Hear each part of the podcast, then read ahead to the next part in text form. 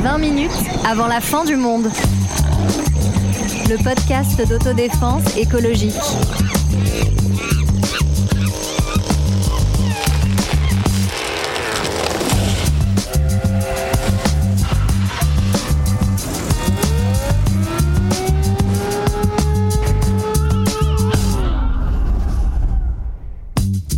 Bonjour, bonjour. Alors que des signes de normalisation et de progression du Rassemblement national sont de plus en plus nombreux, nous regardons dans cet épisode les propositions de ce parti en matière d'écologie. Et oui, nous revoilà, car on vous a déjà parlé dans un épisode précédent des liens entre écologie et extrême droite. Mais cette fois, notre cas d'étude se concentre sur le Front National, devenu Rassemblement National. L'occasion aussi de vous expliquer pourquoi l'écologie que nous défendons dans ce podcast est incompatible avec celle du Rassemblement National. Avec moi pour en parler, une équipe euh, rompue au décryptage, à l'analyse, au fact-checking. Elle est celle qui sait débusquer les fake news dans les mots fléchés, Sonia bien entendu. C'est moi. Il travaille actuellement sur le premier tome de ses mémoires de journaliste, euh, Rémi. Il y en aura 5, je pense. As-tu un titre d'ailleurs pour ses mémoires? Bien sûr, mémoire, tout simplement. Ah, c'est très beau. Et elle cherche actuellement des fonds, comme souvent d'ailleurs, hein, des fonds pour lancer son journal Petrol News, le journal des bonnes infos du carbone. C'est bien entendu, Sarah. Oui, on avance bien. Très bien, je suis pas sûr de te faire un virement. Euh, première question que je voulais vous poser. Euh, on parle donc du Front National, Rassemblement National dans cet épisode. Quel est le premier souvenir que vous avez avec euh, ce parti politique? Moi, je crois que, mais comme euh, en fait, comme la politique en général, mes premiers souvenirs de politique, en fait, ils sont liés au guignol de l'info. Ouais. Et donc, euh, pour moi, le Front National, euh, c'est euh, Jean-Marie Le Pen, je sais pas si vous vous rappelez, qui était un peu euh, dégueulasse, avec un peu qu'une dent qui dépassait, avec une grosse tête de méchant. Et donc, euh, c'est ça, je pense, mes premiers souvenirs euh, du, du Front National. Moi, mes souvenirs, c'est euh, quand j'étais enfant à l'école primaire, à la fin des années 90, il y a une élection qui m'a marqué en particulier. C'était euh, une élection où Jospin, Chirac et Jean-Marie Le Pen étaient présidents, étaient, Et t'es président. Mon C'est beau. Étaient Oh, c'est- candidats, les trois présidents. Se donner la main. étaient candidats et donc euh, je me souviens bien des affiches qui étaient euh, devant euh, notre école. Et j'étais dans une école plutôt populaire du 20e arrondissement de Paris où la plupart des enfants étaient plus ou moins, alors c'était parfois de manière très lointaine, d'origine étrangère. Et nous étions tous convaincus que si Jean-Marie Le Pen était élu, nous serions renvoyés dans notre pays, pays qui n'existait pour la plupart pas puisque nous étions français et nés en France et donc il y avait des concours de crachat sur les affiches de Jean-Marie Ah Le Pen. ouais. Ah, Voilà, déjà. c'est- tu gagnes- tu antifa. pas Non, j'a- j'avoue, moi, les filles crachaient moins que les garçons. mais, on, mais on était pour. alors et toi, et toi, Rémi, quels moi, sont j'ai tes pas un souvenirs souvenir, j'ai une anecdote un peu gênante. Un peu gênante parce que j'ai serré la main de Jean-Marie Le Pen par erreur. Oh, alors attends, plutôt attends. par réflexe. Ouais. En fait, donc j'étais étudiant journaliste et donc je vais à, dans un restaurant portugais qui s'appelle Chez Tonton, je crois, qui est le restaurant QG du Front National, enfin qui était puisque c'était à côté des locaux euh, à Nanterre. Et j'y allais pour euh, un peu pour voir à quoi ça ressemblait, voir si on pouvait entendre des trucs, tout ça. J'arrive, la salle est vide, bon. Du coup, je me dis, je vais, je vais quand même déjeuner. Je déjeune et puis au moment de payer, je suis près d'une espèce d'escalier et de là, de l'escalier, donc d'une salle qui était au-dessus, déboulent Bruno Gollnisch et Jean-Marie Le Pen, hilar, fin de banquet, vraiment comme on peut l'imaginer, quoi. Et là, ils doivent penser. Alors, j'ai un problème dans la vie, c'est que je ressemble beaucoup à un nazi. J'ai les yeux bleus, je suis blond.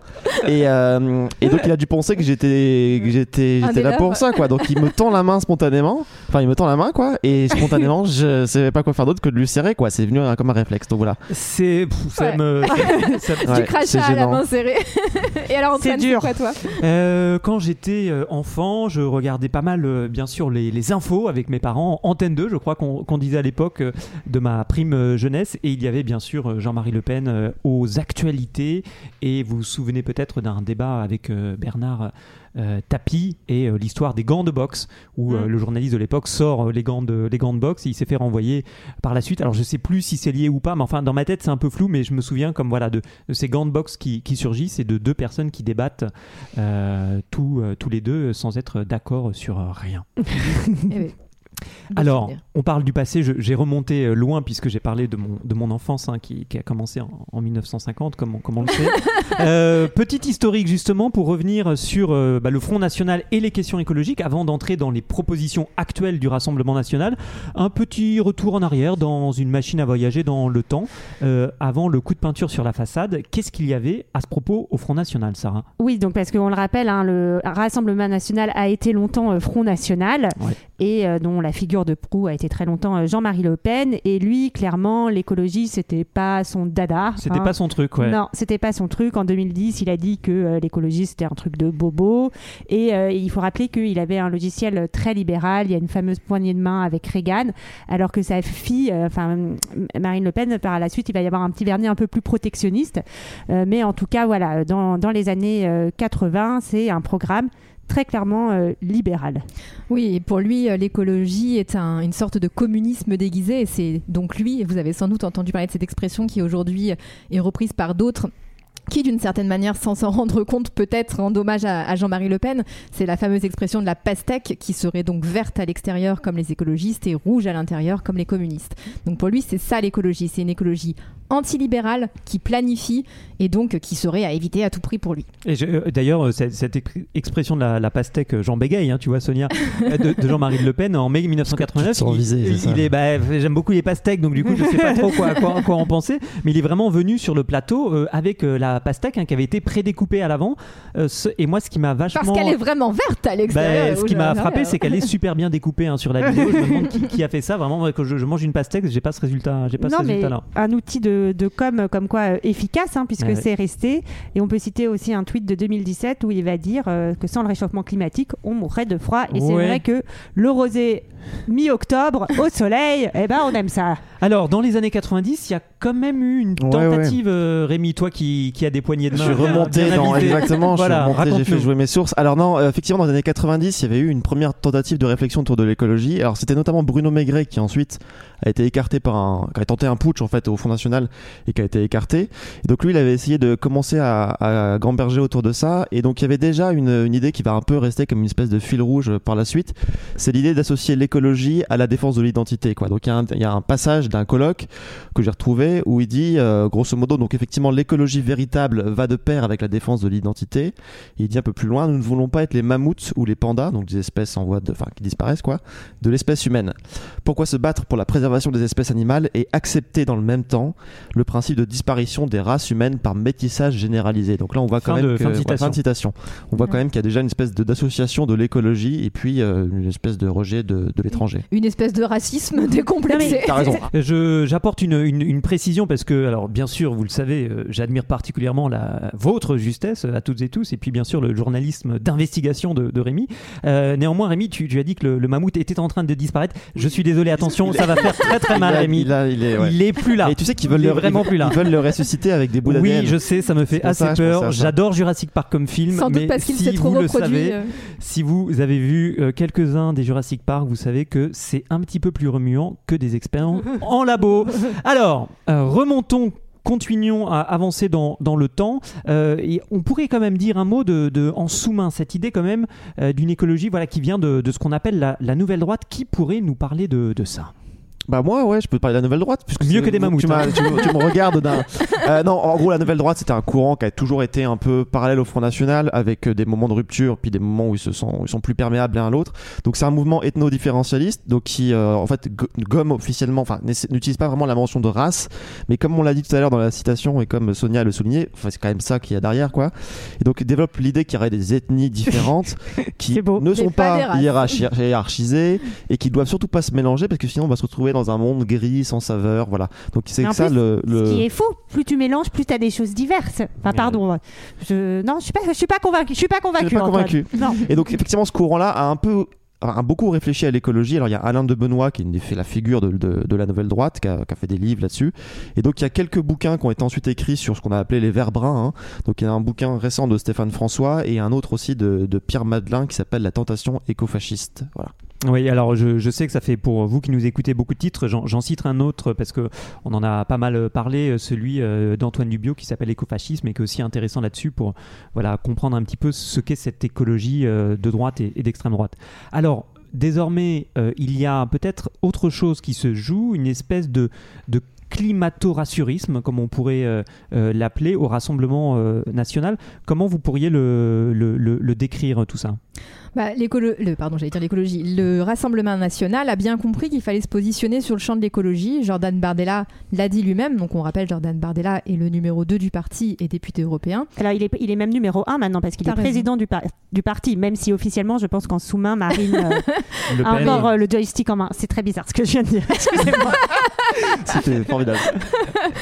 Donc en tout cas, ce, ce Jordan Bardella, qui euh, d'ailleurs euh, a plutôt du succès, même chez des gens qui ne sont pas du Rassemblement national, hélas, a dit il ne faut pas laisser l'écologie à la gauche. Et donc euh, il y a tout un, effort du Rassemblement, du Rassemblement national pour se positionner sur le sujet. Donc on va voir euh, comment ils le font. Oui, en, en gros, euh, il, il reconnaît plus ou moins que le réchauffement climatique euh, est causé par les activités humaines. Donc, on sort du climato-scepticisme, euh, oui, climato-scepticisme, pardon. Euh, mais en, en revanche, on va quand même rester euh, notamment dans une croyance que euh, c'est par la technologie euh, qu'on va sauver et euh, il n'y a aucune remise en cause euh, sur euh, les questions, euh, voilà, la question de la société, euh, la question des de la transition, etc. Enfin, modes de vie. des modes de vie, exactement. Et même l'idée que la technologie euh, nous sortira d'affaires. C'est pour ça d'ailleurs qu'on parle de climato-rassurisme. C'est parce que euh, il y a l'idée que, bah voilà, comme, comme elle le dit euh, parfois Marine Le Pen, hein, euh, le progrès va faire en sorte que les industries polluent moins. Donc voilà un peu ces, ces grands concepts qui sont, qui sont amenés comme ça. Et puis malgré tout, on a l'impression que le climato-scepticisme n'est pas, n'est pas si loin que ça parce qu'il y a des cadres du parti qui n'hésitent pas à remettre en cause le GIEC. Je vous propose d'écouter un extrait sonore. Parce que Marine Le Pen disait encore au mois de mai, le GIEC, donc les experts climat de l'ONU, le GIEC a toujours été très très alarmiste. Oui, on est d'accord sur le fait qu'il y a un dérèglement climatique que l'on voit et que l'on constate sur le terrain. Après, euh, nous ne sommes pas des scientifiques. Nous ne souhaitons pas euh, tomber dans une écologie punitive, tomber dans la décroissance, mais nous souhaitons mettre en place un programme qui vise à lancer une économie, une économie décarbonée, à mettre en place des mesures pour limiter. Mais nous ne souhaitons pas, en fait, euh, aujourd'hui culpabiliser les Français et nous ne pouvons pas uniquement nous baser sur les données du GIEC, mais dans tous les Ah cas. Bah, il quelle faut- autre donnée Il n'y a, il y a pas seulement à, à suivre automatiquement ce qui peut être fait euh, dans les données du GIEC. Il y a, il y a à avoir une vision politique qui, bien entendu, tient compte du réchauffement climatique. Mais ça a été dit par Marine Le Pen. Ils ont parfois tendance à, à- à exagérer, à, euh, et c'est c'est- c'est leur avez, rôle. vous avez leur rôle on aussi pour pas pousser. scientifique nous, donc il faut quand même croire les Oui, scientifiques. on, on les croit, on les suit bien entendu, mais euh, notre rôle aussi c'est de tempérer pour éviter que si on suit euh, bêtement en fait euh, les données du GIEC, on risque d'entre de, de contrevenir en fait à la qualité de vie euh, des Français, à aller vers quelque chose qui serait néfaste aussi euh, pour eux. Donc il faut trouver cet équilibre, c'est le rôle du politique, c'était pareil pendant le Covid, trouver l'équilibre entre les éléments scientifiques purs et euh, la réalité du terrain et la qualité Alors, cet extrait, il est hyper intéressant parce qu'il y a tous les mots-clés, donc écologie punitive, culpabiliser les Français, etc. Et puis il y a aussi une vision ultra simpliste et même fausse en fait de ce qu'est le GIEC, puisque en gros il dit que le GIEC, enfin apparemment selon lui, donne une politique à suivre, ce qui n'est pas du tout le cas. hein. Le, le GIEC ne fait pas ça. Il dit que le GIEC est alarmiste, alors qu'on a plutôt tendance à considérer que le GIEC, au contraire, est plutôt conservateur, parce qu'en fait, il s'appuie sur, en fait, il fait une- il ne fait qu'une synthèse de- d'études déjà existantes, et donc une espèce de moyennisation des choses qui fait que bon bah c'est considéré de façon pas du tout alarmiste, quoi. Considéré Et, comme et- et pour préciser, synthèse qui est même le, le fruit d'un compromis. Il y a, il y a déjà une intervention quasi politique pour euh, ouais, entre politique les même, ouais, ouais, bien sûr. en- entre les pays. C'est pas, euh, enfin, pour arriver à une parole consensuelle acceptée de tous. Ouais, c'est le- vraiment très consensuel ce que dit le GIEC. Ouais, dans le résumé aux décideurs, effectivement, c'est relu en présence des représentants des États qui peuvent plus ou moins, non pas euh, changer les formulations, mais, en, mais éviter. Enfin voilà, il y a une for- formulation qui peut être plus ou moins être choisie selon les, les représentants qui sont là. Ouais, et puis c'est intéressant cette, euh, ce, ce cette contradiction qu'il fait entre scientifique et vie réelle. Comme si, euh, tu vois, euh, la science était détachée de tout fait, de toute réalité, euh, alors que, bah, au contraire, enfin. Et puis voilà. Et, et puis peut-être la deuxième chose, c'est que euh, on il y en a qui vont encore plus loin hein, au RN. Par exemple, Christophe Barthès, qui est député RN, lui, il dit il y a quand même des scientifiques qui disent que l'homme n'y est pour rien, mais est-ce que on leur laisse la parole? Et là, euh, on l'a dit, on l'a dit plusieurs fois, euh, on sait que c'est faux. Enfin, le consensus politique, euh, scientifique, pardon, est total. Donc, il y en a quand même. Là, on a encore des climato-sceptiques quand même au RN encore. Et si euh, vous n'aviez pas euh, reconnu hein, qui était euh, la, la personne de, de cet extrait sonore, il s'agissait de Thomas Ménager, qui est donc député du Rassemblement national de la 4 circonscription du Loiret et porte-parole du groupe parlementaire à l'Assemblée nationale. Il était sur France Inter. Et oui, et oui. Et il a battu Blanquer dans sa circonscription Eh ouais. au moment des législatives. Alors il y a d'autres euh, d'autres d'autres racines hein, de cette écologie euh, portée par euh, le, le Rassemblement national, c'est celle d'une d'une écologie euh, identitaire, euh, alors qu'il y a des références euh, biologiques où l'on retrouve euh, quelqu'un qui s'appelle Hervé Hervé Juvin, qui a été notamment donc Hervé Juvin et Andrea Cotarac ont été deux personnes qui ont un peu impulsé ça au Rassemblement national. Je me tourne vers celui qui a serré des mains dans ce. Euh, ouais, en gros, ils ont un peu repris ce qu'on disait tout à l'heure avec la, la citation de Bruno Maigret. Donc, ils ont fondé un mouvement qui s'appelle les localistes, donc Hervé Juvin et Andrea Cotarac. Hervé Juvin, c'est ensuite a été mis un peu en retrait parce qu'il y a eu des, soucis judiciaires autour de, faits de violence conjugale. Mais le, fond de ce discours-là des localistes, ça reste un petit peu ce qu'on disait tout à l'heure, c'est associer euh, une écologie du local contre le global, le hors-sol, la mondialisation. C'est l'idée de la frontière, c'est l'idée aussi de, de se méfier du métissage, des espèces invasives, tout ça avec un vocabulaire qui euh, parfois recoupe, enfin qui est aussi utilisé pour parler des, étrangers, quoi. Donc on, voilà, a- peut le citer On peut le on citer peut citer. Vas-y, vas-y. Donc, euh, il dit sur euh, BFM TV en, en 2019 Un système vivant complexe ne survit pas à des espèces invasives. Point. Les espèces invasives, c'est aujourd'hui la finance mondialisée. Et puis, ce sont aussi les migrations de masse. Aucun système vivant complexe ne résiste à des gr- migrations de masse. Donc, c'est quand même ça leur idée. hein. Enfin, a, je vois pas ce qu'il peut y avoir de plus raciste. Alors on va examiner euh, tout ça, demander euh, le programme ou si vous ne l'aviez pas demandé, nous vous l'apportons euh, pour voir un petit peu ce qu'il y a. Alors euh, le RN devait rendre euh, public, alors peut-être que c'est le cas au moment où cet épisode sera diffusé, un, un livret de, de propositions. Euh, ce n'était toujours pas le cas malgré nos, nos recherches assidues. Et donc on s'est basé sur quelque chose de, de récent, qui est quand même le livret de 2022 sur l'écologie au moment de la présidentielle, euh, pour voir comment le RN s'est saisi de la thématique euh, écologiste. Et puis euh, autour de quand même deux grandes, deux grandes lignes qu'on va voir dans, dans différents exemples, entre d'un côté les citadins et les ruraux, et de l'autre le technosolutionnisme et l'écologie punitive. Il y a un article du journal Le Monde, hein, signé Clément Guillou, qui en parle, qui en parle bien, et peut-être de commencer par cette idée de l'écologie punitive que Marine Le Pen oppose à l'écologie nationale, Sonia. Bah, cette écologie punitive, c'est un, concept qui n'est pas d'ailleurs présent que euh, chez le Rassemblement national, mais qui est particulièrement fort chez eux. Et euh, Marine Le Pen va en parler par exemple en juillet 2022 en disant que cette écologie punitive, elle serait déjà en train de créer de grands désordres dans le monde, je la cite, hein. Euh, et elle donne comme exemple la volonté de faire une agriculture 100% bio au Sri Lanka qui aurait été un désastre et entraîné un peuple entier dans la misère. Donc elle va citer comme ça des exemples de politiques écologiques qui n'ont pas fonctionné pour montrer, alors là c'est un exemple euh, inter- international, en tout cas en dehors de nos frontières, mais pour montrer que cette écologie aurait des conséquences très négatives pour les modes de vie des Français. Elle se pose euh, un clivage, elle dit est-ce qu'il s'agit euh, de, de- de continuer dans cette voie-là ou, ou de choisir ce qu'elle appelle l'investissement technologique et des innovations qui, je cite, respecteront le climat? Fin de citation. C'est ce que Marine Le Pen appelle le véritable choix. On retrouve d'ailleurs un petit peu ce que tu disais, Sarah, hein, sur la vie réelle. On Ouais. voit bien un petit peu ces espèces d'opposition euh, binaires, le vrai, le faux, le réel, l'irrationnel, etc. Et on peut le redire, enfin, on l'a déjà dit dans beaucoup d'épisodes, mais ce qui est Enfin, ce qui est particulièrement choquant dans cette idée d'écologie punitive, c'est que c'est ne rien faire qui est punitif. Euh, c'est pas c'est pas aujourd'hui de prendre les mesures qui s'imposent qui euh, qui vont punir les gens. C'est au contraire toutes les catastrophes dont euh, il a été question dans les premiers épis- les premiers épisodes de la saison qui nous montrent que ne rien faire c'est vraiment punitif et mortel pour Ouais. euh, pour les populations. Je suis bien d'accord avec toi, Sonia, et j'ajoute une chose quand on cette idée un petit peu de, de- de mettre en avant la technologie, le progrès comme des, des grandes idées abstraites, bah, c'est aussi quelque chose qu'on retrouve hein, dans, dans l'histoire longue. hein, quand on regarde par exemple l'histoire des, des critiques euh, des évolutions euh, techniques et de la technologie, hein. François Ja- Jarige, qui est un historien, en a parlé dans un livre qui s'appelle Technocritique. Et en fait, l'idée de, de délégitimer la critique euh, sociale et politique en disant c'est irrationnel, c'est des gens qui sont contre le progrès, ils veulent pas de la modernité, etc. En fait, ça se retrouve depuis plus de deux siècles maintenant, et donc c'est une, c'est une vieille rengaine. Et puis, comme le disait Sonia, hein, c'est une rengaine euh, enfin, sur les questions euh, d'écologie qu'on retrouve euh, dans la bouche euh, bah, d'Emmanuel Macron, euh, par exemple, qui plaide pour une sobriété euh, raisonnable, non punitive. Ah oui, en juin 2023, c'est etc. vrai, ça. Donc, euh, c'est. euh, voilà. Une écologie à la française aussi, plus récemment, dans un discours de rentrée.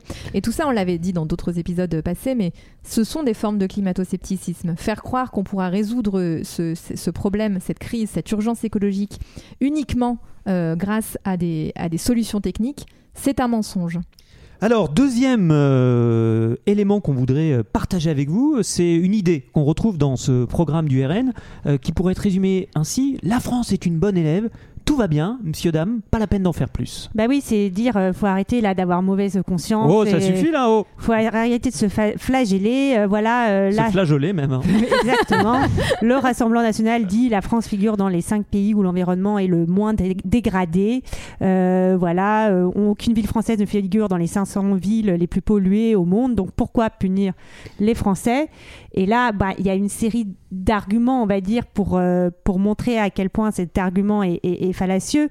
Déjà sur la question euh, des chiffres, des indicateurs. Enfin, on peut faire dire un peu tout et n'importe quoi en fonction de ce qu'on regarde et comment, comment on le regarde. Oui, Et comment puis- on construit ces classements internationaux. euh. Exactement. Après, on peut se contenter de dire ça, mais euh, par exemple, ok, la qualité de l'air euh, s'améliore en France depuis 20 ans, mais c'est encore 48 000 décès prématurés par an. C'est énorme. Euh, donc, euh, Si en- ça, c'est pas punitif. C'est- Voilà, exactement. C'est ce que tu Exactement. disais, Sonia, sur euh, ce qui punit. C'est 9% de la mo- mortalité en France. Sans Et, compter toutes les euh, maladies. bien sûr. euh, que- Près de 30% de la population française qui souffre d'une allergie euh, respiratoire. Donc on voit bien que euh, tout ne va pas bien. Et puis ça rejoint euh, tous ceux qui vont dire, euh, regardez les, les émissions de gaz à effet de serre euh, par Français, c'est rien euh, comparé, euh, par ex- euh, non pardon, les émissions de la France ce n'est rien comparé aux émissions de la Chine. Et encore une fois là on peut dire bah oui mais si on prend, euh, si on fait un rapport euh, au nombre d'habitants, si on compte euh, les émissions importées, c'est-à-dire hein, tous les produits euh, qu'on consomme en France et qui sont euh, produits ailleurs, bon d'un coup on se dit que la France a quand même une responsabilité et en plus, on peut rajouter la responsabilité historique de la France dans les émissions de CO2, parce qu'on rappelle que les émissions de CO2 qui sont aujourd'hui dans l'atmosphère, eh ben, elles ont été émises il y a des dizaines et des dizaines d'années. L'examen du programme euh, continue. Nous avons vraiment ce, ce scanner là. Nous sommes en train de le, de le faire passer dans ce de scanner géant avec euh, une autre euh, ficelle tactique qui est de pointer des, des responsables de la catastrophe, de pointer des, des gens qui seraient coupables de tout ça, Rémi. Et alors, les coupables, c'est qui sont toi? Oh, oh, oh, j'ai l'impression que tu vas me parler des écolos bobos. Ouais, ouais, Mère en gros- En gros, en gros c'est ça. C'est en fait Marine Le Pen n'arrête pas de, de tisser ce motif-là. C'est l'idée qu'en fait les vrais, les vrais euh, obstacles au changement, ce sont les écologistes qui n'auraient que des idées de merde, en gros, Euh, et les écologistes et l'Union européenne. Alors c'est marrant parce que dans le livret, elle arrive à lier les deux. Elle, enfin, le livret parle même de terrorisme climatique et il rend coupable en fait l'Union européenne et son Green Deal de la crise de l'énergie. Et alors, elle écrit même parfois, enfin, le, pas Marine Le Pen, mais dans le livret, il est écrit l'écologie est même une arme employée contre nos entreprises, nos secteurs d'excellence, nos pôles de compétitivité. C'est un complot, messieurs, dames. C'est un complot. Là, Alors que, alors que, quand même, précision, pardon, je t'in- pardon, je t'interromps, mais la FNSEA a, a plutôt Donc, c'est un syndicat agricole. hein. Tout à fait, syndicat agricole qui est plutôt protecteur des gros exploitants et donc de l'agriculture conventionnelle a plutôt ses entrées euh, dans, dans l'Union européenne et c'est- Oui. très largement défendre ses idées. Je ne dirais pas que la FNSEA a défendu le glyphosate par ses lobbyistes dans l'Union européenne, mais il n'est pas impossible que ce soit pas étranger que à la ce soit décision qui a été prise de, de prolonger euh, l'utilisation du glyphosate, dont on sait quand même qu'il est un cancérogène probable selon euh, de très nombreux chercheurs. Ouais, et ça, et ça rejoue effectivement l'écologie entre guillemets du bon sens versus l'écologie technocratique. Et ça, c'est un thème qui est assez répandu en Europe parce que tout à l'heure on parlait d'exemples internationaux. Aux Pays-Bas, il y a un parti qui est en train de cartonner, qui est un parti agrarien, qui en fait euh, réagit. Agrarien, et non pas Agrarien. arien. Ouais, agrarien, tout à fait. Agrarien. Et réagit en fait à la, à la volonté de baisser le cheptel euh, bovin, donc qui est producteur de, enfin qui est une source d'émissions, euh, d'émissions de gaz à effet de serre. Et donc effectivement, il joue le thème de, de la ruralité contre les villes, etc. Donc un thème qu'on retrouve effecti- effectivement dans ce livret du Rassemblement national. Ouais, et puis alors après, si on continue à dérouler la liste hein, sur euh, la question euh, des énergies, euh, donc sur, le, sur le Rassemblement national, il y a une très forte défense du nucléaire, une volonté de relancer le nucléaire en France. Et par contre, sur l'éolien et le solaire, c'est carrément, on peut dire, un moratoire qui, qui, qui serait installé. Pour l'éolien, ils veulent lancer le démantèlement progressif de tous les sites. etc. Et donc bah, là, on peut, on peut dire plusieurs choses, hein, sans, sans se positionner pour ou contre le nucléaire. Par exemple, si vraiment on veut aller vers euh, une énergie euh, décarbonée, euh, le temps qu'on arrive à développer de nouveaux EPR ou de mini-centrales nucléaires, ça va prendre des années et des années et on va avoir besoin en fait de l'éolien et du, solaire pour faire cette transition. Donc il y a aussi voilà un principe pour le coup le RN qui veut parler de réalité concrète. Là il y a un défaut de réalité de vouloir supprimer les renouvelables quoi. Oui, puis ce qui est intéressant aussi, là, sans vouloir se positionner dans un camp ou dans l'autre, pour ou contre le nucléaire, pour ou contre euh, l'éolien, ce qui est intéressant, c'est de voir comment le, RN va utiliser des solutions extrêmement simplistes pour faire croire qu'elle porte un, discours écolo, et un discours qui est souvent extrêmement démagogique en réalité. Je pense à l'éolien. Il y a plein de gens qui sont pas du Rassemblement national, qui sont contre les éoliennes, notamment dans les, euh, dans, dans les territoires ruraux. Et s'ils sont contre, c'est souvent parce qu'il y a un- là une, une sorte de faille démocratique où euh, le, les, les mé- tous les mécanismes de, de discussion, d'échange, de consultation des populations ne sont pas respectés. Tout ce qui est de la démocratie respect- euh, participative n'est pas suffisamment mis en œuvre. Et c'est dans cette faille-là que s'engouffre le Rassemblement national pour derrière défendre un discours totalement caricatural contre les éoliennes.